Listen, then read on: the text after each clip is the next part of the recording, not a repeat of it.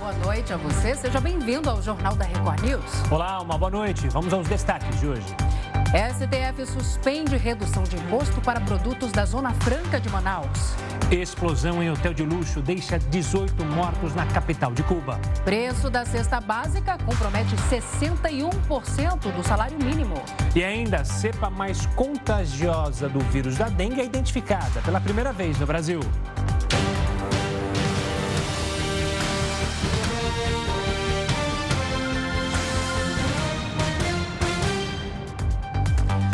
O presidente do Senado, Rodrigo Pacheco, que assumiu a presidência da República nesta sexta-feira, voltou a defender o sistema eleitoral e as urnas eletrônicas. Quem conta mais detalhes para a gente sobre a declaração dele é o repórter, a repórter, aliás, Renata Varandas. Oi, Renata, boa noite para você. Oi, Salsi, boa noite para você, boa noite para o Gustavo, boa noite a todos. É isso mesmo, Rodrigo Pacheco criticou o fato do presidente Jair Bolsonaro passando que passa o tempo todo colocando em dúvida, aí, segundo Rodrigo Pacheco, o processo eleitoral. Pacheco também reclamou de Bolsonaro ter dito que iria contratar uma empresa particular para poder fiscalizar o pleito eleitoral. Isso porque ontem, na live do presidente Jair Bolsonaro, ele faz uma live toda quinta-feira, a gente sabe, às sete da noite, presidente Bolsonaro disse que o PL, partido dele, iria contratar uma empresa particular para poder auditar todo o processo da, de eleição e que essa empresa seria contratada logo, imediatamente, e que começaria a trabalhar também assim que fosse contratada, e não só no período ali da eleição. Então, Pacheco disse que isso não era necessário, que já existe fiscalização da, das eleições, que é feita pelo próprio TSE e pela Justiça Eleitoral, então que não haveria necessidade dessa contratação de uma empresa particular. E Pacheco reclamou que o presidente Bolsonaro fica colocando em dúvida o processo eleitoral. Agora a gente tem que lembrar também uma coisa: a lei eleitoral ela permite sim que o candidato o candidato não, ou melhor, os partidos contratem empresas para poder auditar todo o processo eleitoral. O que chama a atenção nesse momento é que Bolsonaro está fazendo isso cinco meses e meio antes da eleição, quase seis meses antes da eleição. Quando acontece isso, quando acontece de um partido é, contratar uma empresa justamente para poder fiscalizar todo o processo eleitoral, isso acontece no momento em que, do dia da eleição, na contagem de votos, enfim, e todo o processo. Agora não acontece antes, tanto tempo antes como o presidente disse que vai acontecer, já que ele falou que o PL vai contratar essa empresa e que essa empresa vai começar a trabalhar imediatamente. Há uma outra crítica aí também. É, essa empresa vai começar a receber seis meses antes das eleições e quem está pagando isso, claro, é o PL, quem paga o PL e todos os partidos políticos somos nós, contribuintes. Salce e Gustavo. Tá certo. Obrigada pelas informações, Renato. Uma ótima noite, um ótimo final de semana. Olha, a ministra do Supremo, Alexandra de Moraes, suspendeu a redução do IPI, Imposto sobre Produtos Industrializados, para artigos de todo o país que também são produzidos pela Zona Franca de Manaus. A decisão do ministro é provisória. Moraes acolheu um pedido do Partido Solidariedade. A sigla argumentou que reduzir o IPI para produtos de todo o país reduz a vantagem dos artigos de Manaus. De acordo com o Partido Solidariedade, isso afeta o desenvolvimento da região e a preservação ambiental. Para o governo federal, a redução do IPI garante fôlego para a indústria e estimula a economia. Para entender mais sobre essa decisão do ministro Alexandre de Moraes, a gente vai conversar agora com Gabriel Quintanilha. Ele é advogado especializado em direito tributário e professor convidado da FGV. Oi, Gabriel, boa noite. Seja bem-vindo ao JR News. Boa noite, Salsi. Boa noite, Gustavo. Tudo bem? Tudo bem. Gabriel, é, o governo defende a redução do IPI, diz que isso, inclusive, vai ajudar a re, reindustrializar o país. Mas o executivo pode, de fato, tomar essa decisão de reduzir alíquotas? Isso não é inconstitucional? Essa questão é muito interessante. O IPI ele é um imposto que é classificado como extrafiscal, ou seja, ele é um imposto utilizado para interferir na economia mesmo. A sua finalidade é essa. O governo pode interferir na economia por meio da redução do IPI, da majoração da alíquota, enfim. Isso já aconteceu outras vezes, inclusive ah, na época do governo Lula, na crise econômica mundial, houve uma redução do IPI da linha branca, dos veículos, para que houvesse também um estímulo à economia naquele período. É importantíssimo chamar atenção que essa medida do governo ela é tecnicamente correta. Em compensação, nesse caso, há uma violação à Zona Franca de Manaus que também é constitucional. A Zona Franca de Manaus ela existe para poder estimular aquela região do país. Desde a década de 60, a Zona Franca de Manaus foi instituída para poder, apesar dos gargalos logísticos, estimular e desenvolver a região norte do Brasil. Só no ano passado, Salsi, a Zona Franca movimentou mais de 158 bilhões de reais, gerou mais de 100 mil empregos. Com essa redução sistemática que o governo federal tem trazido para o IPI, ou seja, 25% em fevereiro, mais 35% agora em abril, simplesmente as empresas perdem o interesse de investir na Zona Franca. Para que, que elas vão se manter na Zona Franca se fora da Zona Franca elas terão a mesma carga tributária? O ponto principal aqui é exatamente esse. Ah, o governo pode alterar a alíquota do IPI, mas ele não deve mexer com a Zona Franca, que é constitucional, que está prevista na Constituição, e o objetivo é estimular aquela região do país. Professor, uma boa noite da minha parte, mas aí fica uma questão que hoje foi muito debatida, principalmente nas redes sociais, enfim, porque é um assunto que mexe muito, até a bancada ali é, de, do Amazonas defendia é, essa medida tomada pelo ministro Alexandre de Moraes, mas um erro técnico, por exemplo, olha, é, você está dificultando a vida da Zona Franca de Manaus.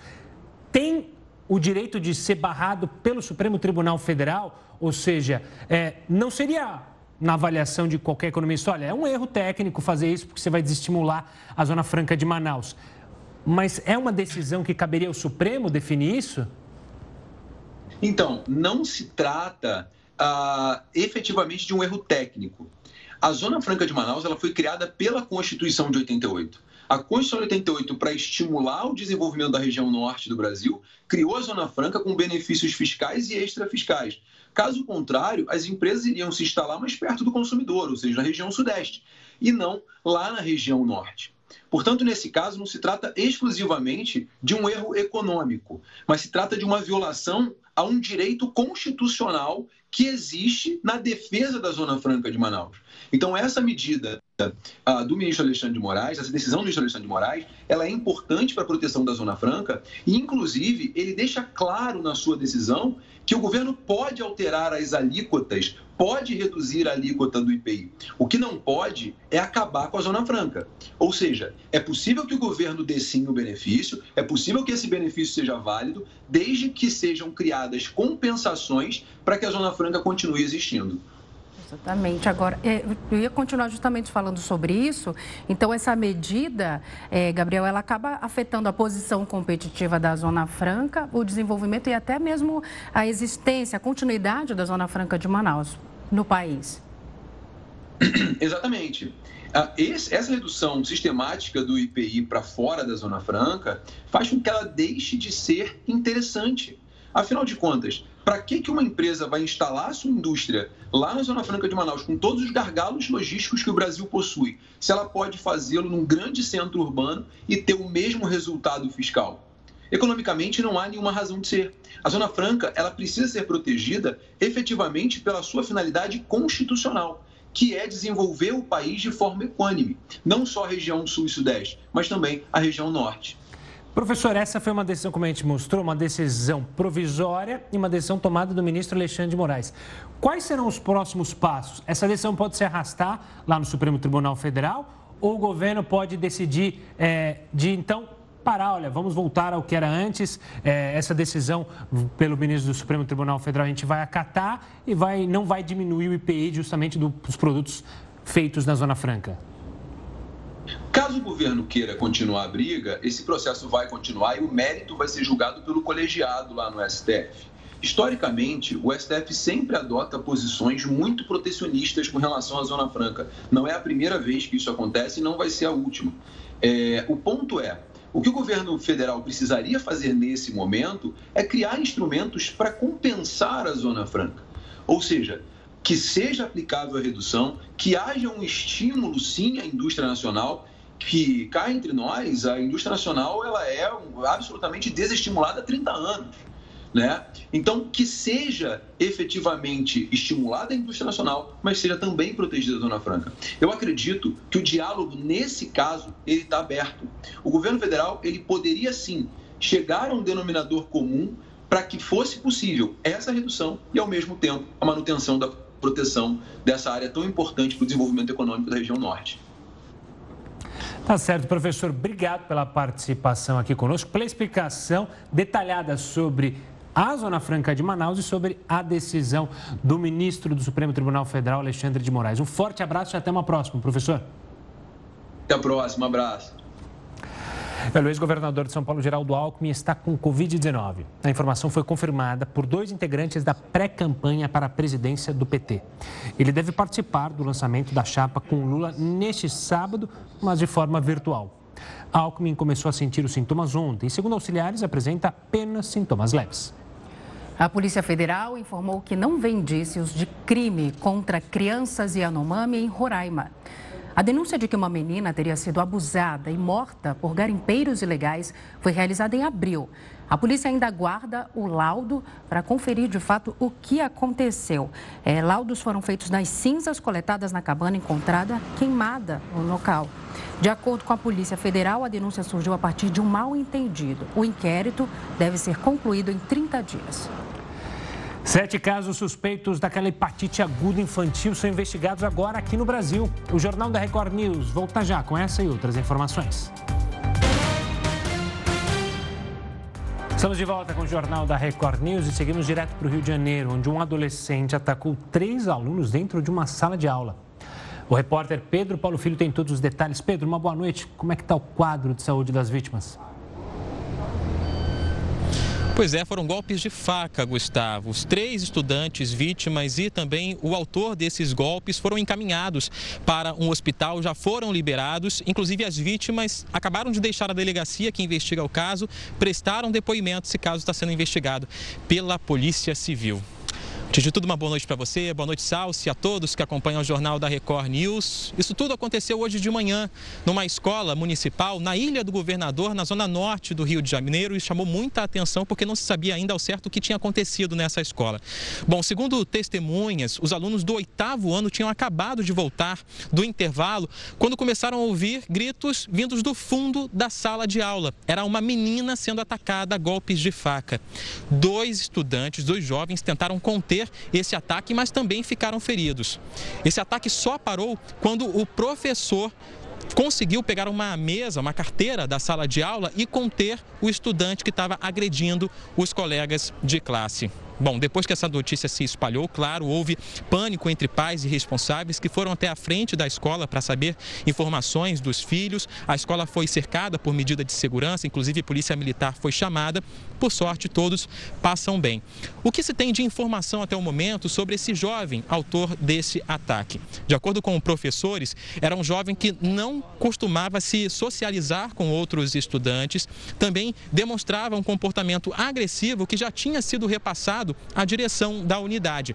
Desde o início do ano, ele tinha um acompanhamento especializado com psicólogos e agora deve ser encaminhado para uma unidade de socioeducação. Foi um pânico durante toda a manhã, ninguém sabia ao certo o que tinha acontecido dentro da sala de aula. Por sorte, todos tiveram apenas ferimentos leves.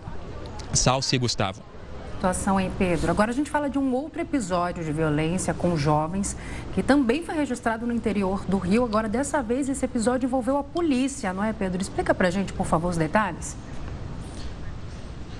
Pois é, isso aconteceu durante uma apresentação de hip hop na cidade de Cabo Frio, na região dos Lagos, uma das cidades turísticas mais conhecidas aqui do estado do Rio de Janeiro. Policiais militares teriam chegado atirando para interromper esse evento. A gente vai acompanhar agora imagens do início desse tiroteio.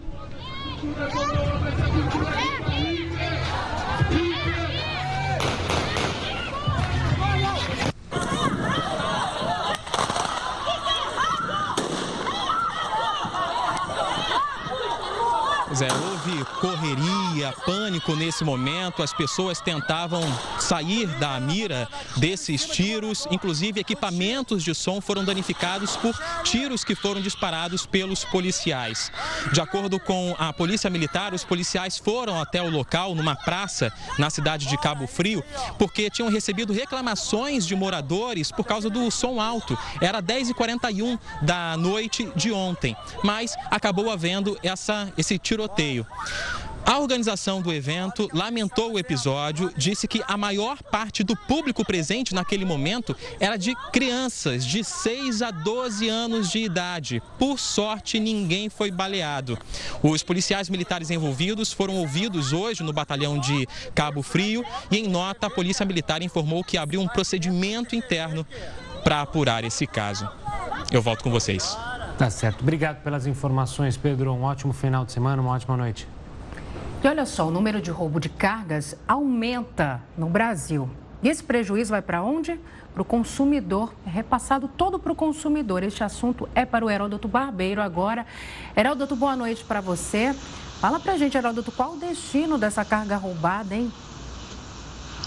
Salsi, essa carga roubada ela tem dois lados. Um deles é o seguinte: aumentou bastante, não sei se você tem percebido, a quantidade de caminhões nas estradas brasileiras. Principalmente próximo às grandes cidades, a gente percebe que o número de caminhão é maior. Por quê? Porque, logicamente, nós estamos tendo um PIB eh, se desenvolvendo, saiu da, nós saímos da, da crise. Nós temos, então, uma oferta maior de empregos, as pessoas estão trabalhando, então, na entrega de cargas da, das principais cidades brasileiras. Isso significa que o mercado está aumentando. Então, por esse motivo, você tem uma quantidade maior de carga. Bom, mas o volume de cargas também roubado, como você disse, aumentou bastante. O principal local de roubo de cargas do Brasil, atualmente, é a cidade de São Paulo. Primeiro é a cidade de São Paulo. E segundo é a grande São Paulo. Agora a pergunta, então, que não quer calar. Bom, mas aí, o cara rouba a carga, o que ele faz com ela? Essa carga, principalmente de produtos, são facilmente vendidos, é, principalmente na periferia da cidade. É uma carga de cigarros, bebidas e remédios. Facilmente isso chega até as pessoas que são receptadoras compram por um preço mais barato e conseguem viver. Agora veja o seguinte: para ter uma ideia, de todas as empresas que fazem eh, transporte de carga no Brasil, todas, 62% das empresas já sofreram algum tipo de roubo. Então, a maioria esmagadora das empresas já sofreram roubo. Muito bem. Aí o que acontece? Aí ela tem que contratar segurança, aí ela tem que aumentar o seguro, consequentemente, ela aumenta o frete, o frete é jogado em cima das mercadorias e as mercadorias chegam mais caras no bolso do consumidor, ou no supermercado, ou na venda, ou, ou no shopping, enfim. A mercadoria fica mais cara porque o transporte é mais caro por causa da ameaça desses uh, ameaça e também da concretização desses roubos. Então, enfim, o cidadão começa a roubar de um lado e quem paga a conta é o consumidor do outro, porque os produtos são são elevados, haja vista que há repassagem do custo e do prejuízo. Aliás, até eu notei aqui que o prejuízo ano passado de roubo de carga foi de 1 bilhão e 300 milhões de reais. Vou repetir, 1 bilhão e 300 milhões de reais. Olha, realmente, imaginem a quantidade de cigarro, de bebida, de remédios, para você ter 1 bilhão e 300. Agora, causa também, de certa forma, uma surpresa para a gente, ter comerciante que compra isso para revender. E olha, é uma logística enorme esse crime organizado, porque como você mencionou, né, são cargas valiosas, importantes, e eles têm uma logística exata. Quando o criminoso vai roubar o caminhão, ele já sabe exatamente para onde ele vai entregar essa carga, essa carga já está repassada para ir adiante, muitas vezes até com criminosos em portos que vão levar ela para o destino. Ou seja, é um esquema muito bem montado, né, Heroto? O que dificulta ainda mais o trabalho da polícia para justamente acabar com essas quadrilhas. Tem um detalhezinho mais, Gustavo. Geralmente, o caminhão assaltado, ele sequestra o motorista mantém o motorista sequestrado num local qualquer, até que eles possam fugir com a carga e só depois, então, solta o motorista.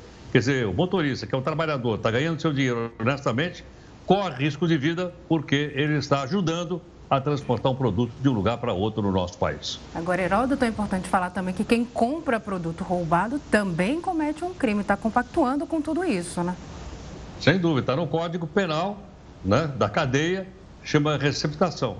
E, e, aí ninguém pode dizer, viu, Salso, que não sabe né, que isso é um crime. Todo mundo sabe que é e tem que ser punido sim, como você lembrou. Exatamente. Heroto, a gente volta a se falar daqui a pouquinho sobre outros assuntos aqui dentro do Jornal da Record News. Até. Até já. E olha, o Ministério da Saúde monitora sete casos suspeitos de hepatite infantil aqui no Brasil.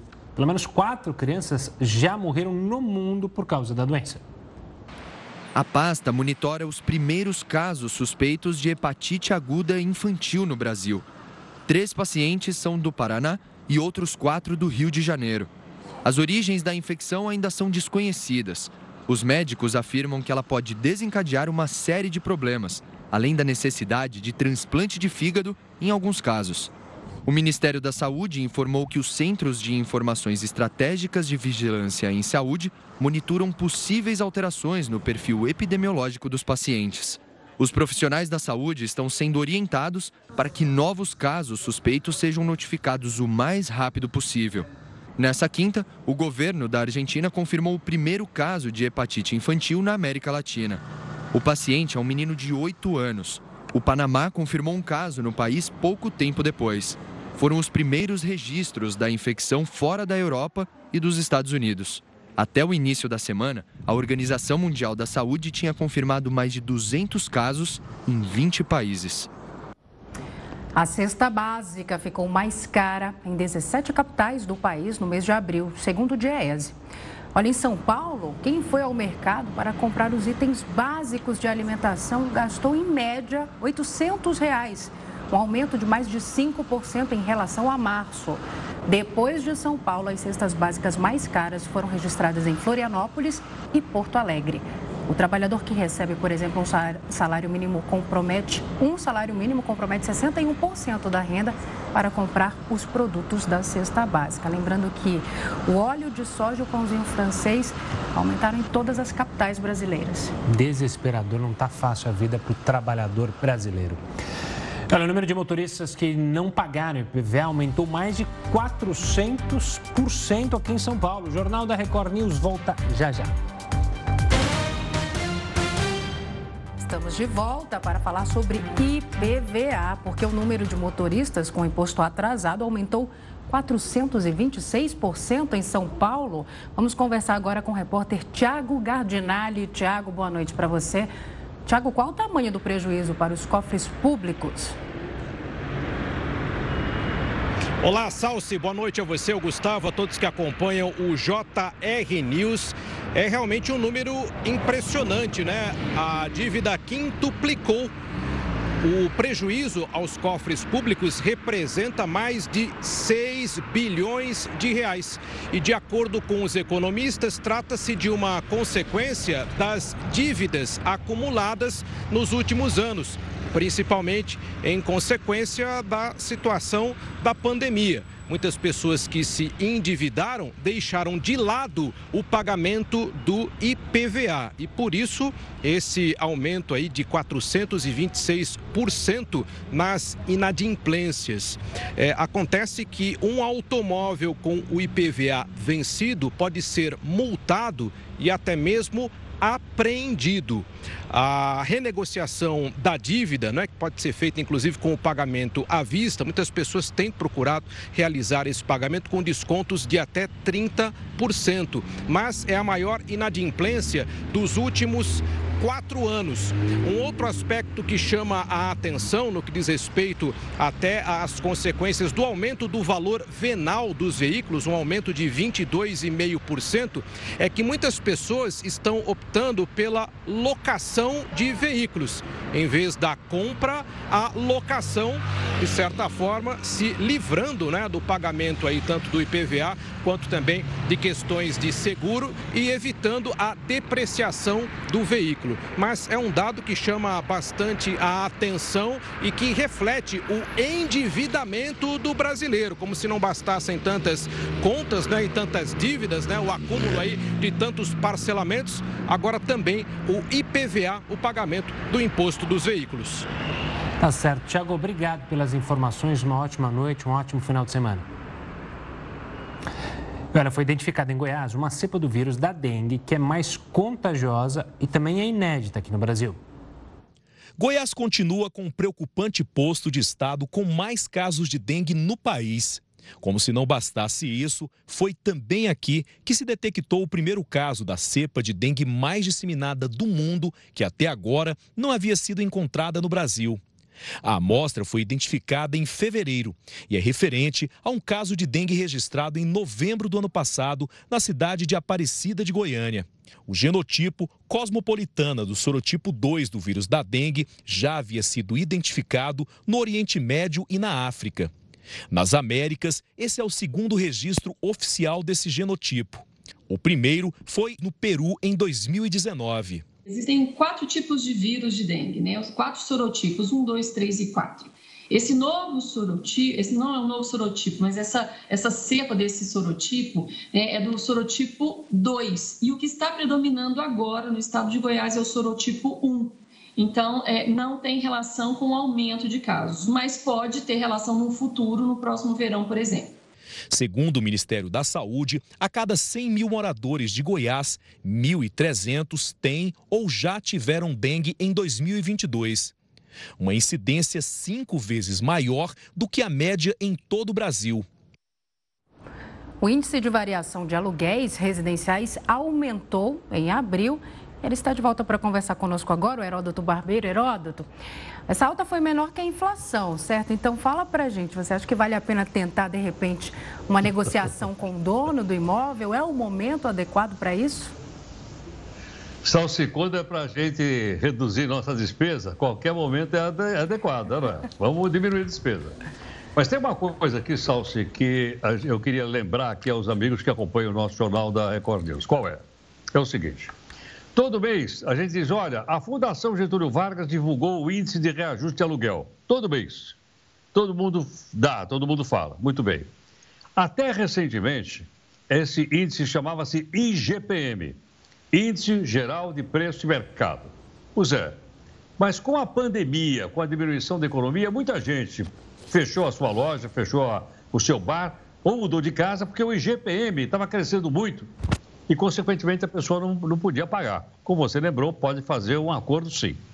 Mas a Fundação Getúlio Vargas, ela já propôs e ela está divulgando o seguinte: ela criou um outro índice diferente do IGPM. O índice que ela criou chama-se IVAR Índice de Variação de Aluguel Residencial, só para residência, hein? IVAR. Muito bem. Ocorre que agora ela está divulgando o índice IVAR. Todo mês tem. Olha, o IVAR desse mês, por exemplo, o último subiu 0,8% no mês de abril, 0,82% no mês de abril. Eu vou dizer, bom, mas qual é a diferença? A diferença é o seguinte: se o meu aluguel da minha casa estivesse pelo IGPM, nos últimos 12 meses, ele teria subido 14,7%. Vou repetir. Se o meu aluguel da minha casa está escrito no contrato, que ele é IGPM, a correção, eu teria pago 14,7% de aumento. Mas se eu adotar o novo, o novo índice divulgado pela Fundação Getúlio Vargas, o IVAR, ele teria crescido 8,2%. Olha a diferença. Porque o IGPM, ele mede coisas do mercado que não se aplica exatamente no, na, na área residencial, é mais na área comercial. Então, por esse motivo, fica aqui uma sugestão, pessoal que está nos acompanhando, se porventura você for alugar uma casa ou um apartamento, você faz o seguinte: no contrato, pede que o reajuste seja feito pelo IVAR da Fundação Getúlio Vargas e não pelo IGPM. Porque, olha, em um ano deu uma diferença grande, de 8 para 14. Deu uma diferença realmente muito grande. Eu acho que esse índice aqui é mais justo para que as pessoas possam pagar e para que o dono do imóvel possa ter um certo rendimento a respeito dele. Então, acho que é uma coisa interessante, uma contribuição importante dada pela Fundação Getúlio Vargas e deixar o IGPM para quem tem negócio, para quem tem uh, quem faz, quem faz a parte comercial, parte residencial, vou repetir o nome, é IVAR, Índice de Variação de Aluguel Residencial.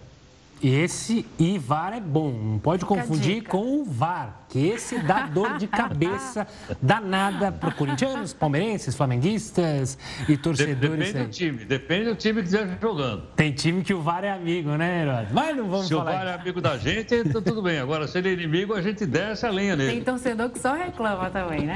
ai, ai. Heroto, sextou para você. Hora de você relaxar durante essa sexta-feira, hein? Que maravilha. Gente, um abraço aí, obrigado, até mais. Um grande tchau, abraço, querido. tchau, tchau, Gabi. Tchau, tchau. Pela comemoração russa do Dia da Vitória preocupa autoridades do Ocidente. A gente vai te explicar já já o que é isso e por que preocupação em instantes no Jornal da Record News. Jornal da Record News já está de volta. A Rússia iniciou nesta sexta-feira os preparativos para as comemorações do Dia da Vitória. A data deixa o Ocidente em alerta. O Dia da Vitória vai ser comemorado na próxima segunda-feira. O 9 de maio é um dos feriados mais importantes da Rússia e celebra o fim da Segunda Guerra Mundial e o enorme esforço soviético para derrotar a Alemanha nazista. Este ano, a data será comemorada de uma forma diferente na Rússia. O Dia da Vitória não vai honrar apenas um conflito que terminou há 77 anos atrás. Alguns especialistas internacionais acreditam que o presidente Vladimir Putin pode usar o feriado para finalmente declarar a operação militar na Ucrânia como uma guerra. Os russos vão ter menos tanques e equipamentos militares para exibir na tradicional parada militar. O ministro das Relações Exteriores da Rússia, Sergei Lavrov, participou nesta sexta-feira de uma cerimônia que antecede o Dia da Vitória. Lavrov disse que a Rússia vai continuar defendendo a verdade histórica e os interesses legítimos da Federação Russa, apesar das sanções e outras punições do Ocidente. Em jogo está o futuro do mundo. Como será esse mundo? Unipolar, sob o pleno comando dos Estados Unidos, como Washington quer e como todos os outros países ocidentais vão aturar. Ou será justo e democrático.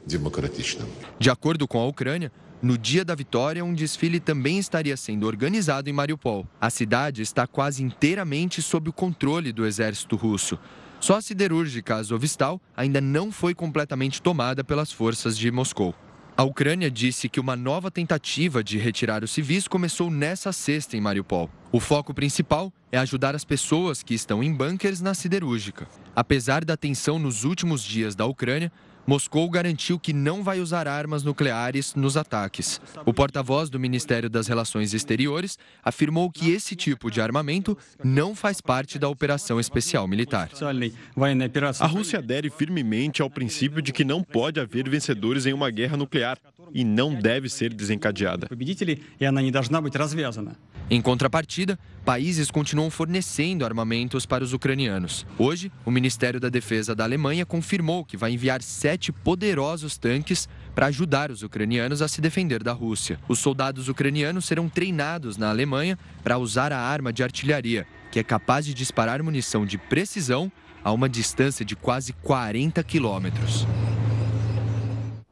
Para falar mais sobre o conflito, a gente conversa agora com o professor de Relações Internacionais da ESPM, Ricardo Leães.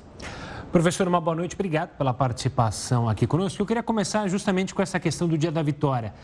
Por que é tão simbólico para a Rússia e faz sentido esse temor do Ocidente sobre o que será apresentado e o que será feito nesse evento tão importante para os russos? Bom, boa noite, muito obrigado pelo convite.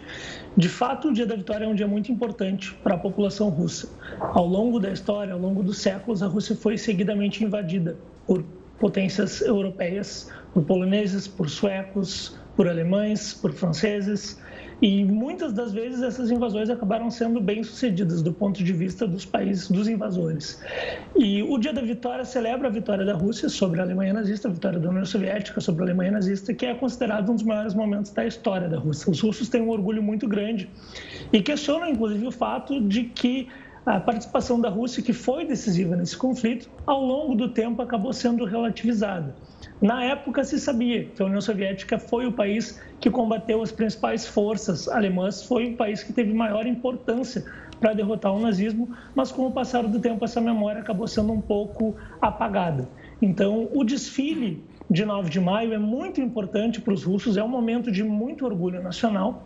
E nesse ano especificamente, se imagina que pode ser também uma virada no conflito com a Ucrânia. Porque há a perspectiva de que talvez o presidente russo, Vladimir Putin, possa enfim declarar guerra.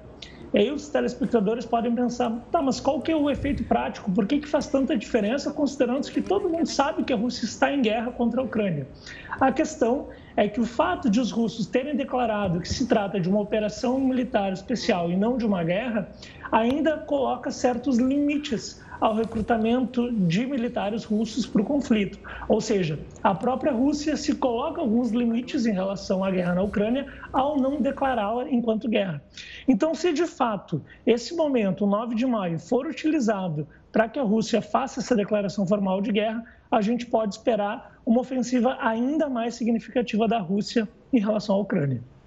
Ricardo, boa noite da minha parte. Joe Biden já declarou né, uma nova ajuda, anunciou uma nova ajuda de segurança aí para a Ucrânia, vai fornecer munições de artilharia, radares, outros equipamentos também fundamentais né, para que o país se proteja nesse feriado tão importante para a Rússia, no caso, a gente não sabe o que esperar, né? Agora, apesar dessas constantes ameaças do Putin e também do medo que essa data traz, você não acha que será uma celebração, de certa forma, frustrada para ele por acompanhar tanto apoio que a Ucrânia vem recebendo, a Alemanha, Estados Unidos, enfim. Será que ele está de fato feliz? Vai ser uma comemoração é, plena para ele? É, do ponto de vista pessoal, um pouco difícil de imaginar, mas a gente tem alguns princípios, alguns indícios do que, que pode estar tá passando pela cabeça dele agora. De fato, se imaginou no início do conflito que os russos estavam esperando uma vitória rápida, e essa perspectiva ela foi confirmada por um dos principais aliados do presidente russo, Vladimir Putin, que é o presidente da Bielorrússia, que disse também que imaginava que seria um conflito muito rápido. Então, se com isso há um indício muito forte de que o resultado que a Rússia obteve até agora não foi de acordo com a sua expectativa. Então, nesse sentido, com certeza, não vai ser o 9 de maio que o Putin esperava. Certamente ele imaginava um 9 de maio já celebrando o conflito resolvido da parte da Rússia, e não vai ser isso que está sendo colocado. Mesmo assim, algumas pesquisas confiáveis estão indicando que a população russa tem apoiado a iniciativa da Rússia nesse conflito, porque considera que a Ucrânia é um território muito importante para a segurança da Rússia. Então, mesmo que os objetivos na prática não tenham sido atingidos, ainda assim o Putin conta com um apoio muito significativo, de modo que não, não dá para se imaginar que o, a celebração acabe sendo uma, um fracasso em relação aos seus objetivos internos. Contrapartida, professor, esse domingo o presidente ucraniano vai participar do evento com o G7.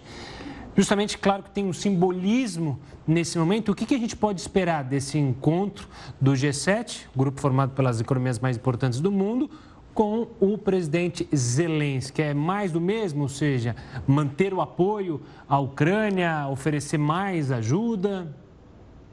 Sim, é mais do mesmo. Na verdade, para todas as pessoas que estão torcendo por uma solução, para que o conflito acabe, para que a gente volte a um patamar de paz, as perspectivas são muito, muito, muito negativas. Não, não são nada auspiciosas, porque a gente vê que a Rússia, ao entrar nesse conflito, ela não tem como dar um passo atrás, seria considerado uma grande derrota, talvez a maior derrota eh, de política externa da Rússia em muito tempo, em séculos, talvez. Por outro lado, a Ucrânia tampouco parece interessada em dialogar, em ceder aos interesses da Rússia, e o Ocidente está assumindo um papel de co-beligerante, porque o Ocidente oficialmente não declarou guerra à Rússia, nem vai declarar guerra à Rússia, porque sabe que as perdas de um conflito dessas proporções seriam muito, muito significativas, mas ao mesmo tempo não está se limitando, não está se esquivando de colocar sanções econômicas para a Rússia e nem mesmo de prestar apoio militar direto, o que muitas vezes ao longo da história se torna decisivo para que um país mais fraco consiga vencer o conflito. Então, a perspectiva dos Estados Unidos do Ocidente, da União Europeia nesse momento, é que a Ucrânia se torne o que foi o Afeganistão nos anos 80 para a União Soviética. Ou seja, um conflito que drene os recursos russos e que faça com que os russos saiam com uma posição de poder muito enfraquecida em relação ao que entraram.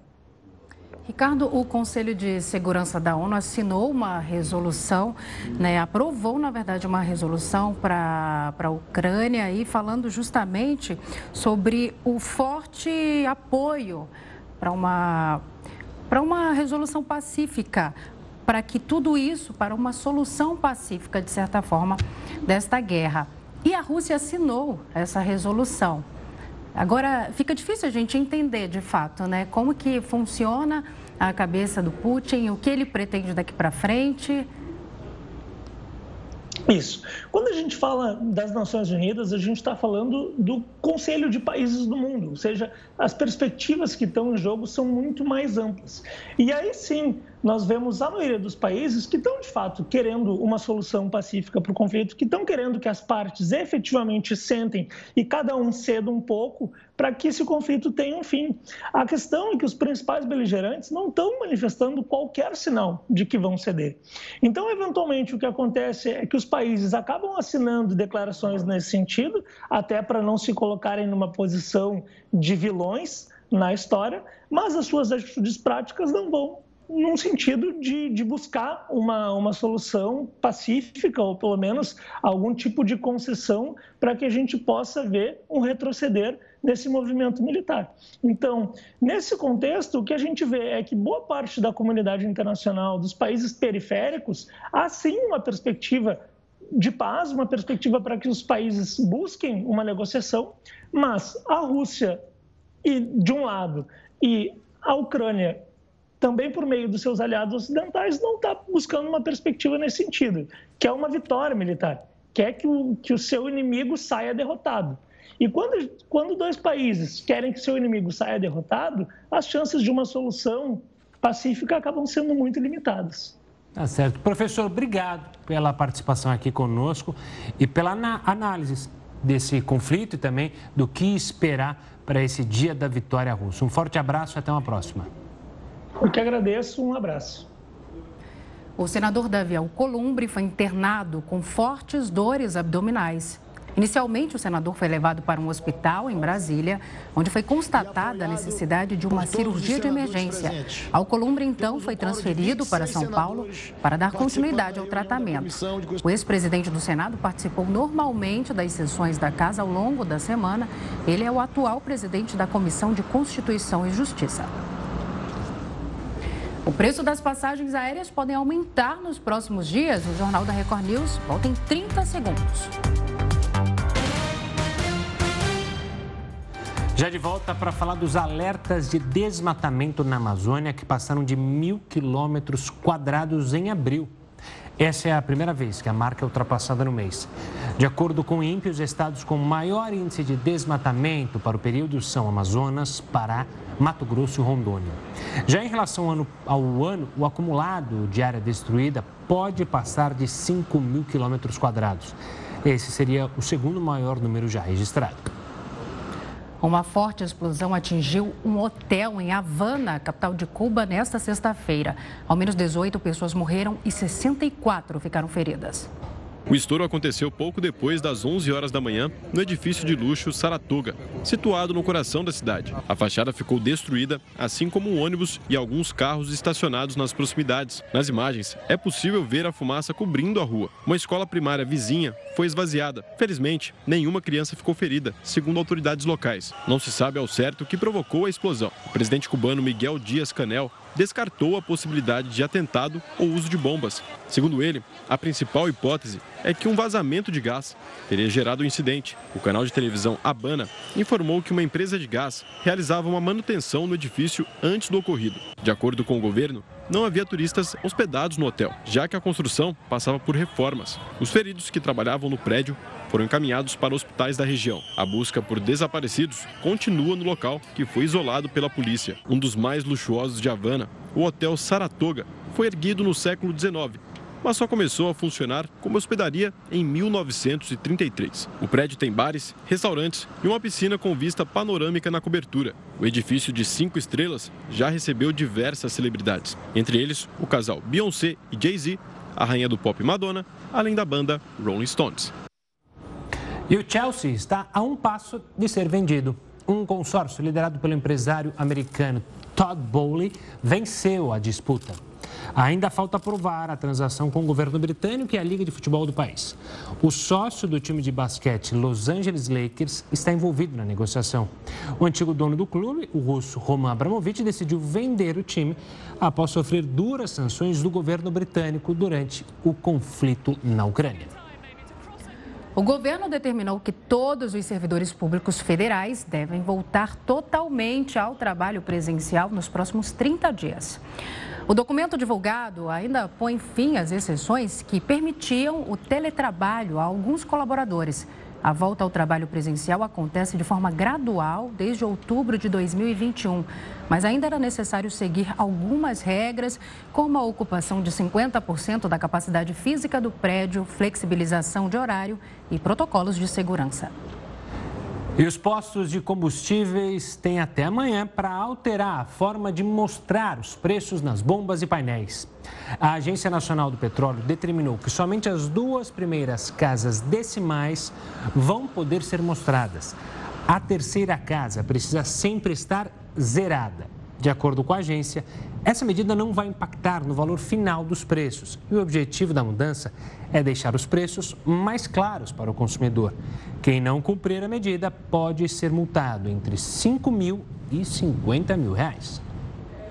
E olha, os próximos dias prometem ser de instabilidade nos preços das passagens aéreas. Principalmente por causa da alta de custos operacionais e da isenção do custo das bagagens.